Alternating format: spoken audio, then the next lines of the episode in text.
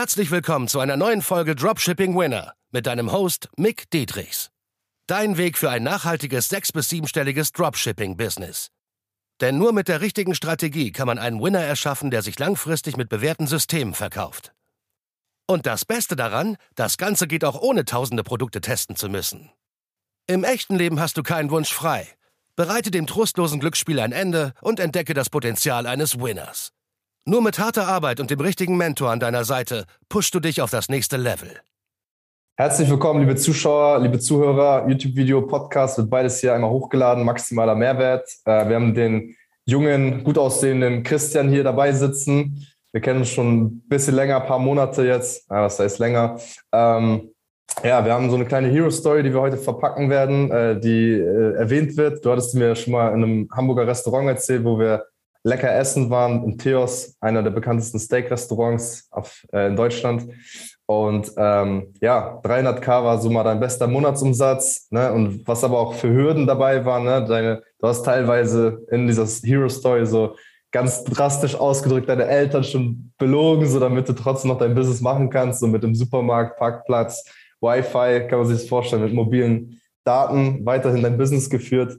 Kunden kamen teilweise vor die Tür schon eingetreten, hast schon gedroht. Ähm, dann hat teilweise noch dein Vater dich rausgeschmissen. Darüber sprechen wir heute noch und wie du dann trotzdem äh, das alles erfolgreich hinbekommen hast, trotz dieser ganzen Hürden und so weiter.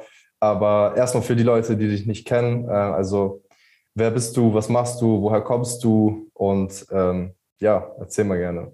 Mhm, gerne, danke für die Einleitung. Also ja, ich habe eine geile Story zu erzählen. Ähm, werde auf jeden Fall dafür sorgen, dass diese Podcast-Folge mit Abstand die beste von allen deinen Folgen wird. Ähm, habe vor lange überlegt, welche Details ich mit reinnehme, welche ich auslasse, weil ich schon, wie du schon gesagt hast, einige äh, lustige und extreme Dinge erlebt habe.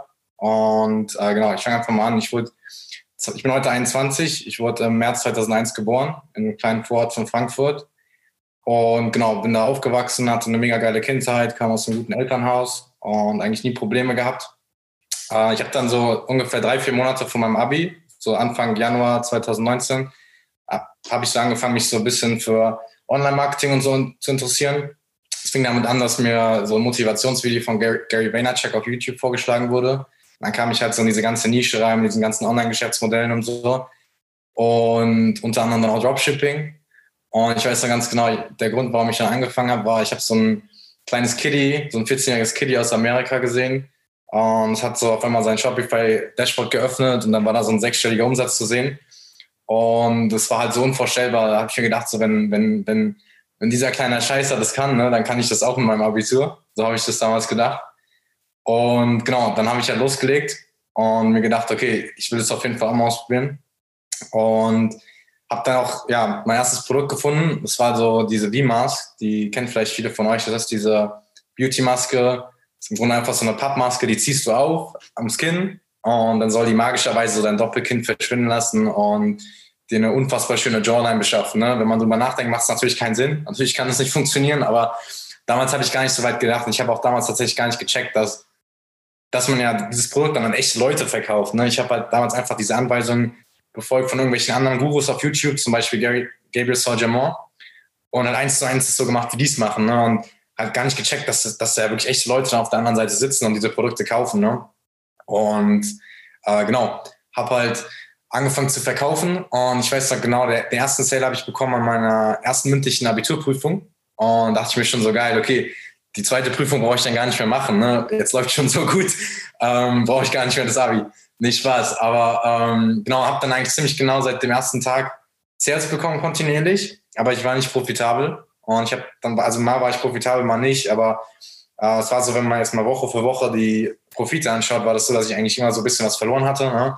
Aber du hast schon mal Blut geleckt wenigstens. Was für Umsätze waren das da zu der Zeit? Ja, ähm, insgesamt waren es so 10.000 mit dem Produkt und am Anfang war das vielleicht so 100, 150 am Tag. Ne? Und ich hatte halt mit 1000 Euro Startkapital angefangen. Und dann war es halt so, jede Woche ist immer so 100 Euro weniger geworden. Ne?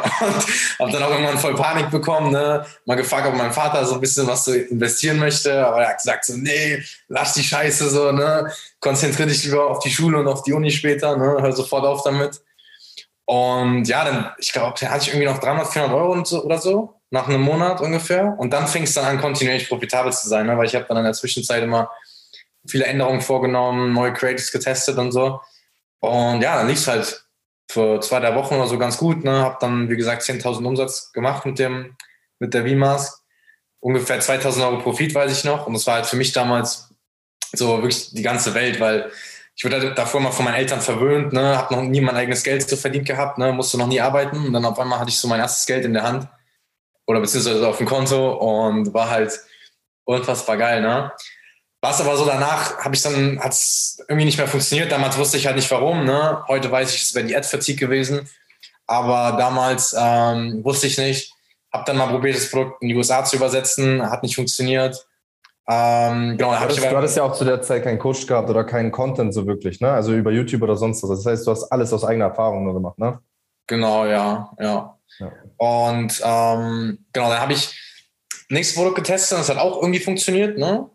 Ähm, eigentlich ähnlich, so hat ein paar Tage gedauert, dann lief es ganz gut an, wieder für ein paar Tage. Hab dann ein bisschen mehr Umsatz gemacht und mehr Profit als bei der Beauty-Maske, aber dann ist das auch wieder ziemlich schnell runter eingebrochen.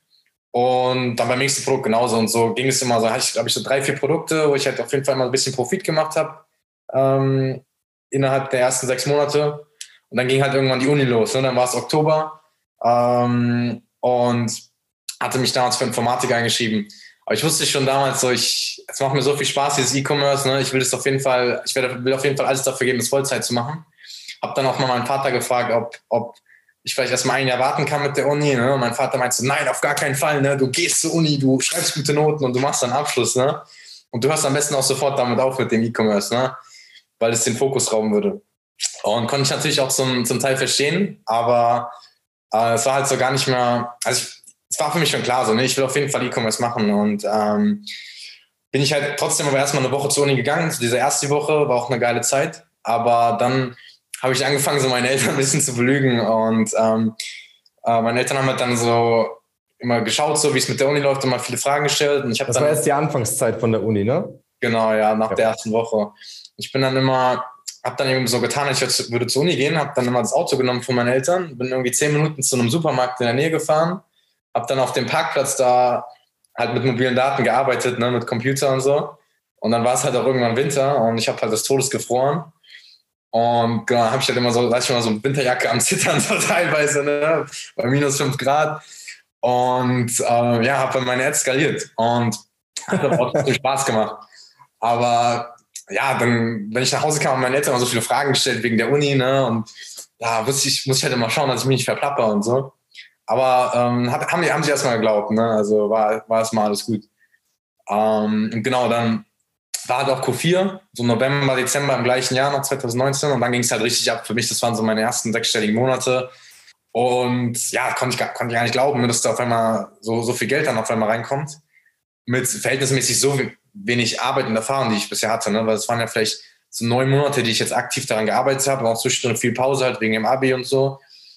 Und ja, völlig unvorstellbar. Ne? Also ich, hätte ich mir nicht vorstellen können, dass man so einfach so, viel, so schnell äh, so viel Geld verdienen kann mit, mit E-Commerce. Okay, warst du aber dann noch so äh, kontinuierlich in der Uni und so weiter? Haben deine Eltern dann irgendwas davon bemerkt, dass du irgendwie auch mehr verdienst? Was, ne? was, ist, was ist da so passiert? Genau, also ich war tatsächlich kein einziges Mal in der Uni außerhalb in der ersten Woche. Ne? Und ähm, hab dann meinen Eltern auch erstmal nichts davon erzählt, weil die das halt gar nicht gefeiert haben so, ne, und mir immer so negative Gefühle gegeben haben, wenn ich denen was erzählt habe. Zum Beispiel mein Vater, ich hatte dann auch mal so Schuhe verkauft, ne, und dann habe ich meinem Vater das erzählt, so, boah, läuft voll gut, ne, und er meinte, du erstattest das sofort, so, ne, das ist Markenrechtverletzung und so. Hat mir total Angst gemacht, ne, und seitdem habe ich ihm erstmal gar nichts erzählt. Aber war es halt so, dann hatte ich damals so eine Akupunkturmatte verkauft und so eine, so eine Geschenkbox da habe ich dann, glaube ich, im November, glaube ich, so 30.000 Profit halt gemacht, ne, nach, nach Steuern auch und allen Kosten. Und dann habe ich halt irgendwann gesagt, so, ja, hier, Papa, guck mal, ne, äh, das läuft schon ganz gut so, ne, können wir nicht vielleicht doch mal die Uni aussetzen lassen für ein Jahr? Und ähm, ja, dann zeige ich ihm so die Dashboards, ne, er schaut so ganz, er schaut so ganz misstrauisch, das weiß ich noch genau. Und, und so hat erstmal so Thema gecheckt, so, ob das auch wirklich real ist. Und hat mir erst geglaubt, als ich halt so die Shopify Payments und PayPal-Auszahlungen auf, auf dem Bankkonto gezeigt hat. Ne? Und er dachte erstmal so, dieses Shopify-Dashboard ist so fake, das hätte ich mir so irgendwie zusammengebastelt. Aber ja, dann, dann hat er es halt irgendwann ähm, geglaubt. Akzeptiert und hat auch. gesagt, nochmal? akzeptiert auch oder nur geglaubt erstmal? Genau, hat er gesagt so, ja, okay, mein Junge, ich beobachte das jetzt, ne? Ich schaue regelmäßig so darüber, was du machst und ähm, du kannst jetzt erstmal mit der Uni aufhören für ein Jahr, ne? Aber nächstes Jahr, nächstes Jahr studierst du dann wieder, ne? Und dann hat er halt angefangen, mal jede Woche so meine Zahlen zu überprüfen, ne? Muss ich immer zu ihm hingehen und so. Aber war halt ganz nice, ne? Weil ich mich dann wirklich auch ohne schlechtes Gewissen dann auch voll darauf konzentrieren konnte. Ja, das ist auch ein bisschen Accountability, dass du es alles ordentlich machst. Ne? Du musst halt allem gerecht werden und, gerecht werden. Und ich glaube, du konntest wahrscheinlich auch nicht dein Geld so einfach wasten. Oder, oder hast du dein Geld dann auch einfach gewastet äh, im, im Geheimen halt so? Nee, auf gar keinen Fall. Ne? Mein Vater hat da so wenn, beim Essen, ne, abends, wenn er von der Arbeit kam, hat er erstmal Brille aufgezogen und dann so mit einer Lupe da immer so alles geschaut. Geil. Und äh, da musste alles immer transparent sein, ne? sonst sonst ähm, hätte es Diskussionen gegeben. Und ja, ich war halt am Anfang auf jeden Fall sehr, sehr geizig. Ich habe halt tatsächlich gar keinen Cent ausgegeben. Ich habe bei meinen Eltern gewohnt. Meine Mutter hat für mich gekocht. Ne? Ich habe wirklich unnormal nichts ausgegeben. Ne? Also keinen einzigen Cent im ersten Jahr. Und ähm, bis, auf, bis auf zwei Urlaube, ne? weil dann habe ich mir, das war glaube ich im Ende Dezember dann halt, ne? als so Q4 fast schon vorbei war, habe ich mir so meinen ersten Urlaub gegönnt alleine, ne? von meinem eigenen Geld. Das war eine Woche in Ägypten habe halt erstmal so Freunde gefragt, wer da mitkommen will. Und dann habe ich gemerkt, so, dass die können ja halt nicht mit, weil die ja Schule haben oder Ausbildung und so. Und ja, dann war ich halt eine Woche allein in Ägypten, ne? Habe es erstmal voll gefeiert, so, ne? So ein richtig geiles Hotel, geiles Essen und so. Habe mich voll krass gefühlt.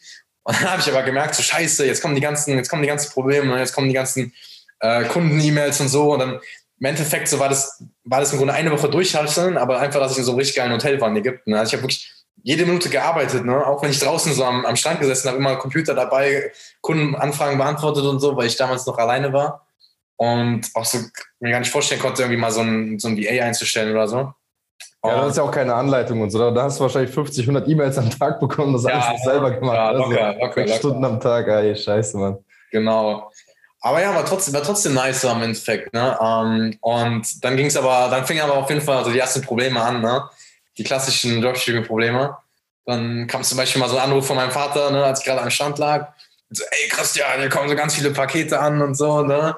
Äh, hör mal auf, hör mal auf damit, ne? Und dann fing es halt so an, dass, die, dass richtig viele Retouren nach Hause zu meinen Eltern geliefert wurden. Ich hatte auch dann Q4 hatte ich so eine Akupunkturmatte verkauft, ne, so ganz populäres Produkt, ist ja so ein Riesenprodukt, ne, also da kommt dann immer, wenn du so eine Retour bekommst, ist so ein Riesenpaket und ja, dann kam ich auch wieder von Ägypten, da war es wirklich so, teilweise jeden Tag kamen drei verschiedene Postbote, jeder hat mir vier Pakete gebracht und dann habe ich zwölf solcher Riesenpakete mit Akupunkturmatten bekommen. Ne? Und am Anfang habe ich dann meine Mutter gefragt, ob wir das so zusammen, so dem, dass mir helfen kann, so den Müll zu trennen und so, ne? Dass das halt, sobald die Retour reinkommt, dass halt wieder alles in Müll geschmissen wird und so und alles ordentlich getrennt wird. Aber irgendwann habe ich dann gemerkt, boah, ey, das, Digga, das geht gar nicht, ne? Das ist so viel Arbeit, ne? Und es wurde auch einfach nicht weniger. Dann habe ich mal angefangen und gesagt, okay, jetzt einmal die Woche mache ich das und währenddessen so stapel ich immer die Pakete in meinem Zimmer, ne? Und dann war halt ein Zimmer, ne, auf einmal voll mit Paketen, ne? Und dann war ich ja irgendwann zu faul, das zu machen. Dann war das irgendwie habe ich halt ein paar in den Flur gestellt, paar in den Keller, und dann waren meine Eltern auch mal eine Woche weg. Als sie dann wieder kamen, dann war auf einmal alles voll mit Paketen, so, ne? Und als mein Vater das gesehen hat, so, er, ist, er, ist, er ist wirklich so ausgerastet, ne? Er hat, ich weiß noch genau, so, da war so ein Paketstapel, und er kickt den erstmal so um, ne? Und erstmal so ein Paket fast auf mich geflogen, ne? Weil er so wütend war. Und er meinte, Christian, das muss hier aufhören oder, oder ich schmeiß dich sonst noch raus, ne? Und genau, dann habe ich auf jeden Fall erstmal so viele Pakete entsorgt, wie es geht, aber ich habe halt einfach gemerkt, es, geht halt einfach nicht. So, es, es erfordert einfach so viel Zeit, um mal diese Retouren so äh, zu entsorgen. Aber ähm, gut, dann irgendwann, ja, dann hat mich mein Vater tatsächlich einfach rausgeschmissen und gesagt, so, du holst dir jetzt in zwei Wochen eine, eine eigene Wohnung, ne? Ähm, und genau, dann bin ich ausgezogen so. Aber ganz kurz, du warst trotzdem die ganze Zeit immer profitabel. Also du hattest dann mehrere Monate, wo du 100k äh, Monate hattest oder wie war das an umsatztechnisch und wie waren die Profits und so weiter? Also konntest du nicht deinen Dad irgendwie überzeugen, sagen, ey, guck mal, ich mache hier trotzdem noch 10, 20k Gewinne im Monat und so, das ist ein solides Geschäft. Ich muss es nur ein bisschen optimieren mit den scheiß Retouren und so. ja, ja, also es war so November, Dezember, also 150k oder 100k so ungefähr, also Anfang sechsstellig halt, ne? Mit so 20, 30 Prozent Profitmarge. Also schon so 20, 30 K auch Profit dann. Ne? Dann ab Januar ging es dann wieder auf jeden Fall nach unten. Ne? Ähm, deutlich weniger, aber dann kam halt die ganze Retour noch so von Q4 rein. Weil ja, ich damals so vier Wochen Versand hatte. Ne? Und ähm, mein Vater, habe ich ihm dann auch, ja genau, das habe ich tatsächlich auch versucht. Aber dann hat er auch mal so die, kam halt auch so Briefwaren und so, hat er sich das mal durchgelesen und es waren halt dann meistens Beschwerden, ne? So irgendwie so, behaltet euren China-Ramsch, so, ne? Was soll das? Ich möchte, ich habe von einem deutschen Unternehmen bestellt, ich möchte auch ein deutsches Produkt haben. Mein Vater ist dann, ist dann auch wieder ausgeflippt, so, ne? Der, der, dachte halt so, ich würde so komplett betrügen und so. Und kann ich aber natürlich auch verstehen, so, wenn man halt nur diese Briefe sieht und war halt immer, ist natürlich auch so ein bisschen misstrauisch, so bei, bei dem, was sein Junge da online macht, ne? wer weiß, so, was da passieren kann. Ja, so grün hinter den Ohren einfach. Ne? Man macht sich Sorgen als Elternteil, das kenne ich. Ja, das ist normal. Ja. Und äh, ja, dann bin ich halt ausgezogen, aber im Grunde einfach nur so drei Minuten Fußweg von meinen Eltern entfernt, ne? dass ich mittags immer noch rüber zu meiner Mutter zum Essen kann und so. Ne? Ähm, weil ich wirklich so gar keinen Plan hatte, so wie man alleine lebt und so. Ne? Das war, keine Ahnung, ich wurde immer so voll von meinen Eltern verwöhnt. Aber dann war es auf jeden Fall so, achso, bevor ich, bevor ich ausgezogen bin, ne, war es auch mal so, dass dann tatsächlich Kunden bei meinen Eltern geklingelt haben und vorbeikamen. Also Kunden, die halt in der Nähe gelebt haben. Ich hatte so unten im Futter vom, von der Webseite stand irgendwie so, besuche uns und dann halt die Adresse. Ne? Das war, war halt so mir, ne? Und ich dachte, ich dachte halt so, keine Ahnung, ich dachte, das wird voll professionell und so, ne? Und es wird eh keiner vorbeikommen. Aber dann kamen wirklich so Leute aus der Nähe, ne? Also so aus Darmstadt, Frankfurt, Wiesbaden, ne? kamen einfach mal Leute vorbei. Und so, hey, ich habe vor drei Wochen bestellt, ne? wo ist meine Bestellung? Oder die wollten so ihre Retour persönlich abgeben. Ich weiß noch genau, einmal saß ich halt so in meinem Kinderzimmer, ne? im Hintergrund so mein Hochbett, meine ganzen Kuscheltiere und so. Und habe halt gerade so den Postboten die Tür aufgemacht. Und dann kam da auf einmal so eine Frau im Garten von meinen Eltern, so als der Postbote gegangen ist. Und so, ey, ist, ist hier der, die, das Geschäft von Herzensnotiz oder, oder Liebesnotiz, ist mein Shop damals. Und ich, ich so, also werd so vollkommen nervös, ne? Kriegst du kaum Wort raus, sag so, ja, ne, nix so. Und werd so total rot, krieg das so kaum raus, ne? Weil ich so voll Panik bekommen habe. Und dann kommt diese Frau so und, und, und meint so, sie hat so Werbung gesehen, sie will so ein Produkt anprobieren, ne? Irgendwie so eine Mütze oder so war das. Und dann sage ich so, ja, geht leider nicht, ne? Heute sind keine Produkte da, ne? Und meinen sie, ja, ja, wie denn? So, auf, auf eurer Webseite stand doch, man kann euch besuchen, so, ne? Wo sind denn die Produkte? Und ich wollte natürlich jetzt nicht sagen, die kommen aus China, so, ne? Da habe ich ja irgendwie so die erste Stadt, deutsche Stadt gesagt, die mir eingefallen, ne? Die mir eingefallen ist, ne? Sag halt dann irgendwie so, ja, die kommen aus Hamburg, so, ne? Und äh, ja, die war dann voll sauer, hat auch so ein bisschen rumgebrüllt dann so, weil die extra hergefahren ist. Und war es auch noch so, da kam auch noch so ein älterer Mann, der, der hat halt sein Paket zurückgegeben. Und der war halt voll wütend, so, weil der hat halt so ein bisschen gecheckt, so, es kam aus China, der wurde ein bisschen verarscht, der hat halt mich gesehen, ich damals so ein 18-jähriges Kind. Er sieht so meine Kuscheltiere so im Hintergrund und merkt halt sofort, da sitzt irgendein kleines Kind hinter, was versucht hat, ihn, ihn abzuziehen, so, ne? Und, ähm, Aber ey, Kuscheltiere, krass, Mann. Also, erzähl mal gerne dazu auch nochmal mehr. ja, also Teddybär, Teddybär aus der Kindheit und so, ne? Ah, okay, okay. Erinnerung, ja. Habe ich auch bei dir gesehen in der Wohnung mit, ne? Jetzt. Wo denn? Mein Kuscheltier sind nur meine Girls, wenn dann überhaupt. genau, ja. Und auch, auch dann war mal so, dass ich mal nicht zu Hause war, um aufzumachen. Und dann haben Kunden geklingelt und meine Eltern sind rangegangen. Ne? Und dann wurde mein Vater, ein Kunde wurde auch mal so, so ein bisschen lauter so zu meinem Vater. Ne? Und mein Vater hat ihn dann auch voll auf die, auf die Palme gebracht. Und das war dann auch einer der Gründe, warum ich ihn halt ausziehen musste. Aber gut war halt dann so. Und äh, ja, jetzt auf jeden Fall lustig, so zurückzublicken. Aber damals so hatten wir jetzt echt viele schlaflose Nächte bereitet. Ich war auch echt richtig nervös, so, ne? Weil ich glaube gar nicht, wie mich das so fertig gemacht hat, weil ich, ich keine Ahnung, ich, ich konnte mir einfach nicht vorstellen, mich mit diesen Kunden zu unterhalten, wenn ich wusste, ich verkaufe denen einfach irgendwelchen China-Ramsch damals, ne? So die wirklich qualitativ nicht hochwertige Produkte, einfach teurer, ne? Ähm, natürlich kann man natürlich auch hochwertige Produkte verkaufen, was ich jetzt auch, wo ich jetzt auch immer größeren Fokus drauf lege. Ne? Du machst das ja schon richtig mit, ne? du hast ja immer sehr, sehr hochqualitative Produkte. Ich hatte das am Anfang nicht. Und deswegen fand ich halt immer so, so Begegnungen mit den Kunden sehr unangenehm. Und äh, ich hatte dann irgendwann so gesagt, nee, ich kann jetzt niemand, keiner Person mehr die Tür aufmachen. So. Hab dann immer so meinen mein Rollladen so runtergemacht am Fenster und immer nur so einen kleinen Schlitz, so wenn es klingelt, ne, dass ich durch diesen Schlitz sehen kann, ist es der Postbote, da mache ich auf, um die Retouren anzunehmen, oder sind es Freunde von mir, da mache ich auf. Aber wenn es irgendeine Person war, die ich nicht kannte, ne, dann habe ich nicht mal die Tür aufgemacht. Selbst wenn es so Freunde von meinen Eltern vielleicht gewesen sind oder so, weil ich einfach zu sehr Angst hatte, dass es jetzt wieder irgendein Kunde ist, der halt sauer auf mich ist. Ja, ich kenne das. Ich hatte das bei meinem ersten Winner, da hatte ich auch eine Case Study zu, zu diesem Hairstyler, da hatte ich auch richtig viele Retouren. Und damals hatte ich so einen Retourenmanager angestellt, das war halt ein Freund von mir.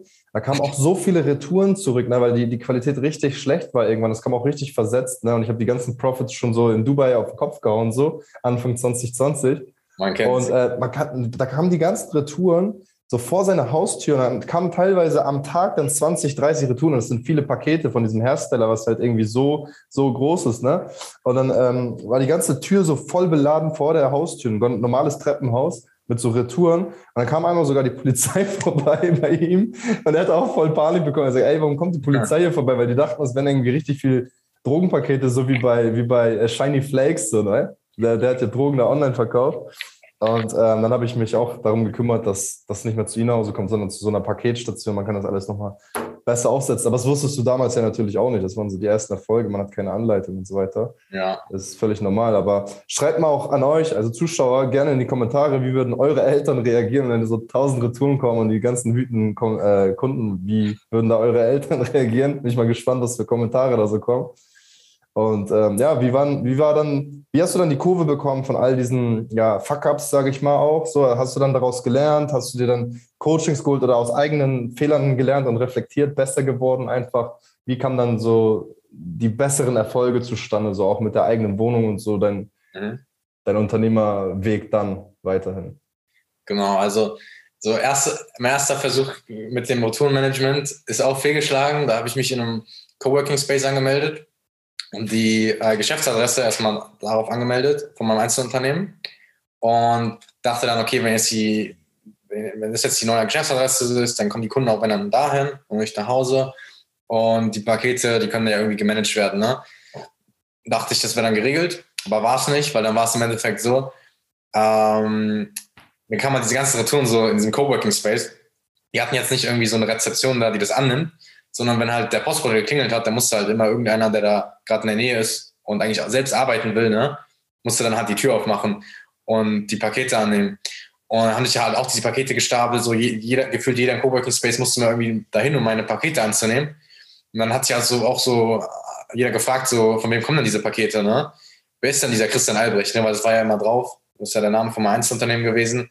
Und das hat man eben auf den Paketen gesehen, ne? Da hat irgendeiner mal gesehen, wie ich so, die, wie ich so diese Pakete mitnehme, ne? Und dann hatte ich das so komplett umgesprochen im Coworking Space. Und dann haben auch wirklich viele Leute gesagt, so, ich muss mal damit auf, ich muss auf jeden Fall damit aufhören. Und irgendwann war es so schlimm, dass die dann ähm, zur, zum, zum Manager halt von diesem Coworking Space gegangen sind. Und da hat mich der Manager angeschrieben und gesagt, so, ey, du kriegst das jetzt in den Griff in zwei Wochen oder ähm, wir schmeißen dich raus, so, ne? Und da dachte ich, okay, jetzt hab ich, dachte ich, hätte jetzt eine Lösung gefunden, ne? nachdem ich von meinem Vater rausgeschmissen worden bin. Jetzt, jetzt wollen die nicht rausschmeißen. Die ja, Coworking Space. ne? ähm, weil wurde auch schon gefühlt immer so getuschelt, wenn ich da so lang gelaufen bin und so, ne? Vielleicht kam mir das auch nur so vor. Aber ja, ähm, und dann habe ich auf jeden Fall einfach andere äh, Refund-Policy aufgesetzt. Also ich hatte dann erstmal bessere Produkte auf jeden Fall und da habe ich ja gesagt, okay, wenn jemand einen Kunde stornieren wollte, erstmal Rabatt angeboten, so 20 Prozent oder dann 50 Prozent. Und wenn sie es dann immer noch stornieren wollte, dann habe ich ja gesagt, okay, ich storniere jetzt komplett und du behältst es einfach so, ne? Weil lieber er behält anstatt dass er es zu mir schickt. So, und ich habe dann, muss es dann nochmal entsorgen, ne? Äh, genau. Aber jetzt weiß ich auch mittlerweile, dass es eine bessere Lösung für Retouren gibt, ne? Weil zum Beispiel Junan hat ja eine ganz gute Lösung mit einem Lager. Fulfillment Center, ja, es gibt ja zwei. Also einmal, du hast immer Fulfillment Center entweder, das wäre eine gute Lösung als Key Learning für alle, die gerade zuhören, zuschauen, oder halt äh, Self-Storage-Lager und dann halt einen Retourenmanager einstellen, der immer vorbeifährt, das präpariert ja. und so weiter. Ja. ja. Wie, wie, wie, wie, kamst du dann auf eine Lösung? Weil du hast es ja nicht ewig weitergemacht mit dem Coworking-Adresse für die Retouren. Wie hast du das genau. dann gelöst? Genau, habe ich, hab ich ja gerade gesagt. Also wenn, wenn ein Kunde halt stornieren wollte, habe ich ja halt erstmal gesagt, so hey, willst du bei 20% Rabatt vielleicht deine Bestellung behalten oder 30 Prozent, was auch immer das war. Und wenn er gesagt hat, nein, ich möchte stornieren, ich möchte mein ganzes Geld, dann habe ich erstmal 50 Prozent angeboten. Und wenn er dann auch wieder abgelehnt hat, ne, scheint er ja schon ziemlich unzufrieden gewesen zu sein, dann habe ich immer gesagt, okay, behalte es einfach so, ne?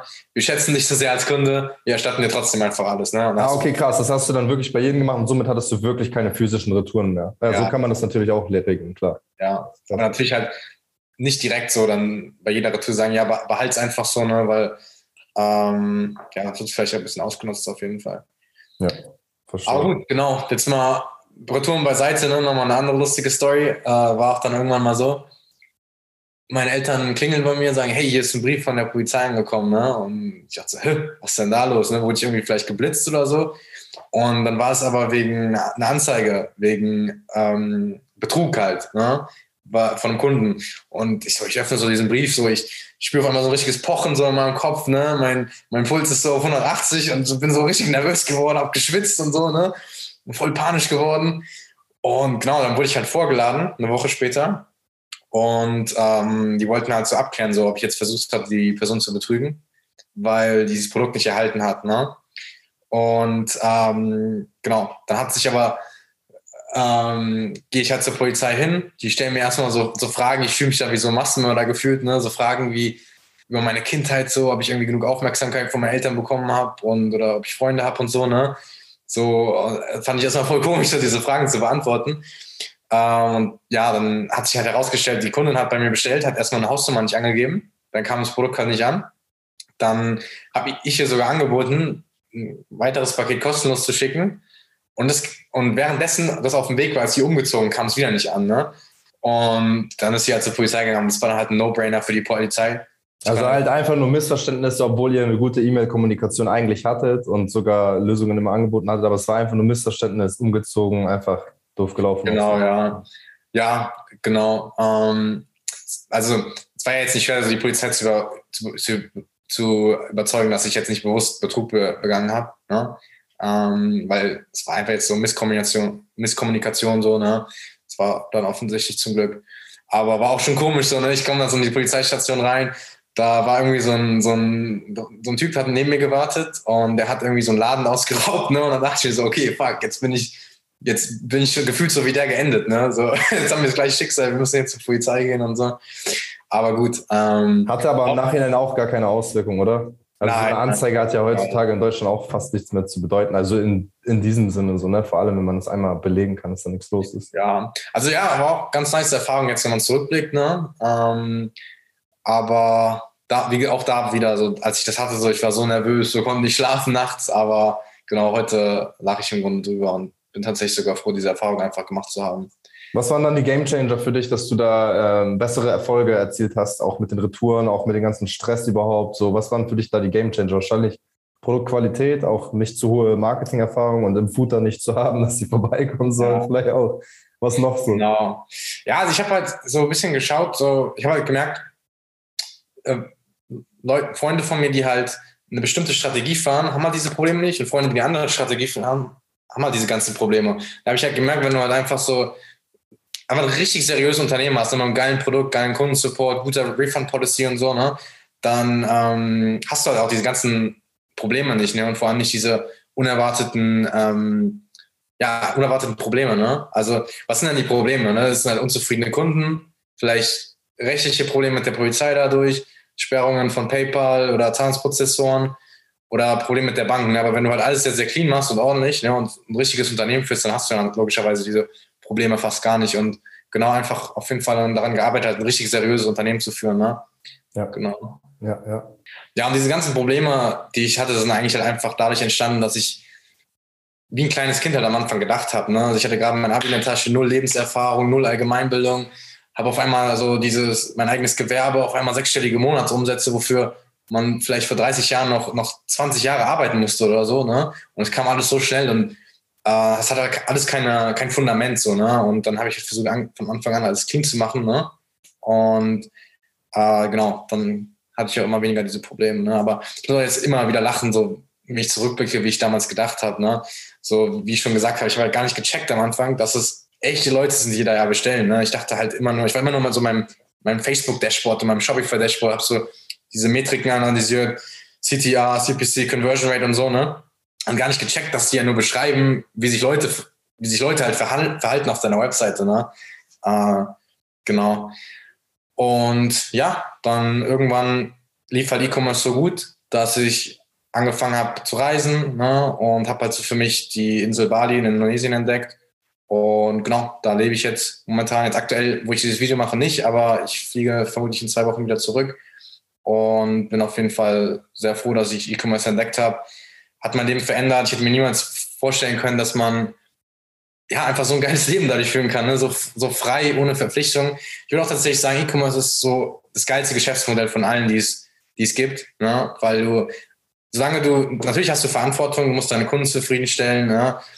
ähm, noch einiges mehr, aber sobald du das halt gut hinbekommst, gute Systeme aufsetzt, vielleicht auch ein kleines Team aufsetzt, ähm, kann man das mit sehr, sehr geringer Arbeit alles ähm, easy fulfillen und einfach ein geiles Leben haben. Ne? Ähm, und ja, mir macht es auch mega Spaß, tatsächlich zu arbeiten. Also es ist für mich einfach wie ein Hobby. Ich arbeite auch tatsächlich momentan ziemlich viel, also bestimmt so sechs, sieben Stunden pro Woche, äh, pro Tag, ne? Ähm, sechs, sieben Tage auch die Woche, also sechs, sieben Stunden am Tag, sechs, sieben Tage die Woche. Ähm, klingt jetzt vielleicht für manche nicht, nicht so viel, ne? weil normalerweise arbeitet man ja als Arbeitnehmer acht Stunden, aber ich glaube, so als E-Commercer ist es schon wirklich viel, weil die meisten, die ich kenne, die arbeiten vielleicht so zwei, drei Stunden. Ne? Aber um jetzt nicht abzuschweißen, also ich bin, bin so froh, dass, ich, dass es diese Möglichkeit gibt mit E-Commerce und ähm, ja. Ja, 100 Pro. Ich bin auch mega überzeugt, dass das einer der geilsten Geschäftsmodelle überhaupt sind, weil du hast so ein geringes Startkapital halt mit wenigen tausend Euro. Wenn du so ein Café oder ein Restaurant aufmachen willst, dann brauchst du ganz easy mal zum Beispiel in Hamburg 20 bis 70.000 Euro, auch die Gehälter der, der ganzen Mitarbeiter und so weiter. Und der Return ist einfach nicht so stark wie im E-Commerce. Ne? Du hast ja selbst gesagt, wie schnell man so auf so sechsstellige Umsätze kommen kann. So als, ja, als junger Bube noch so mit 17, 18 ja. mit, mit, mit, mit äh, mobilen Daten so vom, vom Supermarkt aus so. Also das geht auf jeden Fall so, ne? Und dann ist es halt nur noch das Optimieren von den ganzen Retouren, richtige Qualität zu verkaufen. Dann kann man daraus auch ein richtiges Unternehmen machen und dann mal wirklich auf noch geilere Umsätze kommen. Und da hat es ja auch gesagt, 300k war ja dein bester Monatsumsatz so. War das dann deutschsprachiger Raum, so Facebook-Ads? War das ein Produkt so? Was waren so deine Learnings daraus, dass du da auf die Erfolge gekommen bist? Mhm. Genau, ja, also erstmal noch zu dem Punkt davor. Ist ganz lustig, genau. Ich, kon ich konnte, bevor ich kochen konnte, habe ich schon sechsstellig äh, Monatsumsatz gemacht mit E-Commerce. Ne? Ja. Das muss man sich auch mal vorstellen. Und ab da an braucht man dann auch nicht mehr kochen, weil es dann nicht mehr Ja, stimmt. Ne? Also heute kann ich immer noch nicht kochen. Ne? Ja, ja. Ich krieg's okay. einfach nicht hin. So, ne? Ähm, aber gut. Äh, genau, wie habe ich das gemacht? Ich, ich bin also der Meinung, dass ähm, im E-Commerce das Wichtigste ist einfach ein geiles Produkt zu haben und sehr gut im Marketing, also im Verkaufen zu sein. Und ähm, ich hatte halt ein sehr gutes Produkt gefunden letztes Jahr, was ich ganz gut ähm, skaliert habe über ein paar Monate hinweg mit verschiedenen Plattformen. Ähm, das Produkt hat ein sehr großes Problem im Schlafbereich gelöst ähm, und es gab halt noch kein so ähnliches Produkt im deutschen Markt, was das ungefähr gelöst hat. Und es war halt ein riesiger Painpoint von Leuten. Das heißt, es war eigentlich gar nicht schwer zu verkaufen. Einfach, ich muss einfach nur sagen, hey, das Produkt löst das Problem, so funktioniert es. Und dann hat es sehr gut konvertiert. Habe Facebook geschaltet, YouTube gleichzeitig, Google, Pinterest, eigentlich alles gleichzeitig. Und ja, und äh, tatsächlich heute habe ich ähm, ein neues Produkt getestet. Ähm, eine sehr geile Idee gehabt auf jeden Fall für ein Produkt, was es auch gar nicht so auf AliExpress oder so gibt. Und die Resultate sind absolut bombastisch gewesen. Ne? Also das wird auf jeden Fall zu mein nächstes Projekt werden, die nächsten zwei, drei Jahre hoffentlich. Und es wird dann so das erste Mal ein Projekt sein, wo ich dann wirklich mich jahrelang mit beschäftigen will und auch jetzt mal eine richtige Brand aufbauen will und nicht immer nur vom Dropshipping zu leben, immer nur Dinge kopieren, ähm, Produkte, die jeder verkaufen kann, verkaufen. Äh, genau, aber mal schauen. Ja, sehr geil. Ich würde aber auch jedem empfehlen, also du, du bist ja auch diesen Weg gegangen, quasi das Marketing erstmal zu lernen. Ne? Du hast deine ersten sechsstelligen Umsätze gemacht, wahrscheinlich schon insgesamt Lifetime siebenstellige Umsätze gemacht und dann hast du erst gesagt, okay, ich habe jetzt Bock, mehr in die Richtung Branding zu gehen, mich mehr zu committen bei einem Produkt, so wie es bei mir auch bei meinem bei meinem One-Product-Store gemacht hat, weil man fällt immer so ein bisschen auf die Schnauze im Dropshipping, macht immer mal kurz Umsätze, Gewinne und dann merkt man, okay, ey, ich will hier was Konstanteres, ne? wie bei mir auch mit der Klatsch, mit der Handtasche von Nolina, wo dann auf zwei Mio an Umsatz gemacht, 400k Gewinn. Das war dann etwas, wo man mehr stolz drauf sein kann und wo man sagt, okay, es hat auch Hand und Fuß und das Marketing funktioniert, weil ich einen Skill habe. Ne? Das, das lernt man ja auch irgendwo, ist ja auch irgendwo ein Prozess. Ne? Und ich würde auch jedem, der das hier hört, erst empfehlen, nicht von Anfang an gleich mit Branding zu starten. Und Branding heißt auch nicht gleich einfach nur das, äh, den, den, das Logo drauf zu klatschen. Das bringt nicht wirklich viel. Also wirklich erstmal Marketing zu verstehen, wirklich mal öfter mal sechsstellig monatlich zu gehen, bevor man denkt, so Branding ist jetzt der absolute Game Changer für alles. So, ne? Mhm, ja, stimme ich eins zu eins mit überein. Ne? Genau.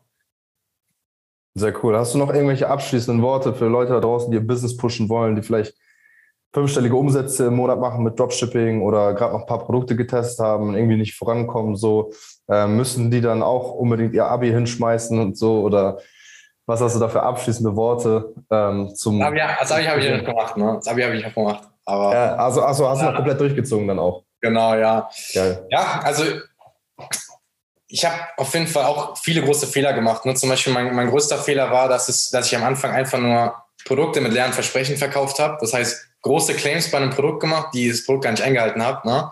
Und jetzt mittlerweile versuche ich halt immer mehr, immer transparenter zu sein und eben immer seriöser zu werden.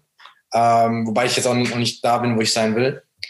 Und ich würde sagen, so wenn ihr ein, wenn ihr ein Produkt findet, ne, was ganz gut läuft, was gute Ergebnisse hat in den Werbeanzeigen, dann auf jeden Fall darauf fokussieren und nicht weiter irgendwelche anderen Schmutzprodukte testen, sondern voll fokussieren, das Marketing optimieren, investieren in geile Ads und dann auch investieren in die, in die Kundenexperience. Das heißt, geiles Packaging, vielleicht sogar Änderungen am Produkt vornehmen. Ähm, das will ich jetzt auch das erste Mal machen, Änderungen am Produkt vornehmen. Und genau, einfach dann auf ein Produkt oder auf eine Nische fokussieren und dabei bleiben, anstatt irgendwie zehn verschiedene Stores zu haben. Ähm, beziehungsweise so würde ich es machen. Also ich kenne auch, ich habe auch viele Freunde, die halt wirklich unfassbar gute Resultate haben mit irgendwie 30 verschiedenen Stores gleichzeitig. Aber ich stelle mir das auf jeden Fall sehr, sehr stressig vor und ähm, ja, aber so würde ich es halt machen. Ja, safe. Sehr, sehr cool. Ja, vielen Dank, dass du dabei warst. Mega funny Story. Jetzt im Nachhinein kann man drüber lachen, wie du schon immer sagst. Das ist halt immer so im Leben irgendwie, über die schlimmen Sachen kann man nachher immer lachen. Man kann wahrscheinlich auch ein bisschen was daraus lernen, sich inspirieren lassen, auf jeden Fall für alle da draußen. Und äh, schreibt mal gerne auch eure Learnings raus oder eure Erkenntnisse, whatever. Ähm, und freut mich auf jeden Fall, dass du dabei warst. Vielen Dank, dass du da so offen die Story geshared hast. Und äh, wir bleiben auf jeden Fall in Kontakt, Mann. Und vielleicht irgendwann ein paar Tour oder so, wenn sich das jemand wünscht. Bis dahin, peace out. Okay, alles klar, danke dir, Mick. Ciao, ciao. Ciao. Und? Hat dir die Folge gefallen? Dann gehe jetzt auf mickdietrichs.de und buche ein kostenloses Strategiegespräch. Damit auch du konstant und profitabel sechs- bis siebenstellige Umsätze mit deinem Dropshipping-Business erzielst. In diesem 45-minütigen Gespräch zeigen wir dir individuell, welche Schritte du umsetzen musst, um profitabel zu skalieren. Wir freuen uns auf dich.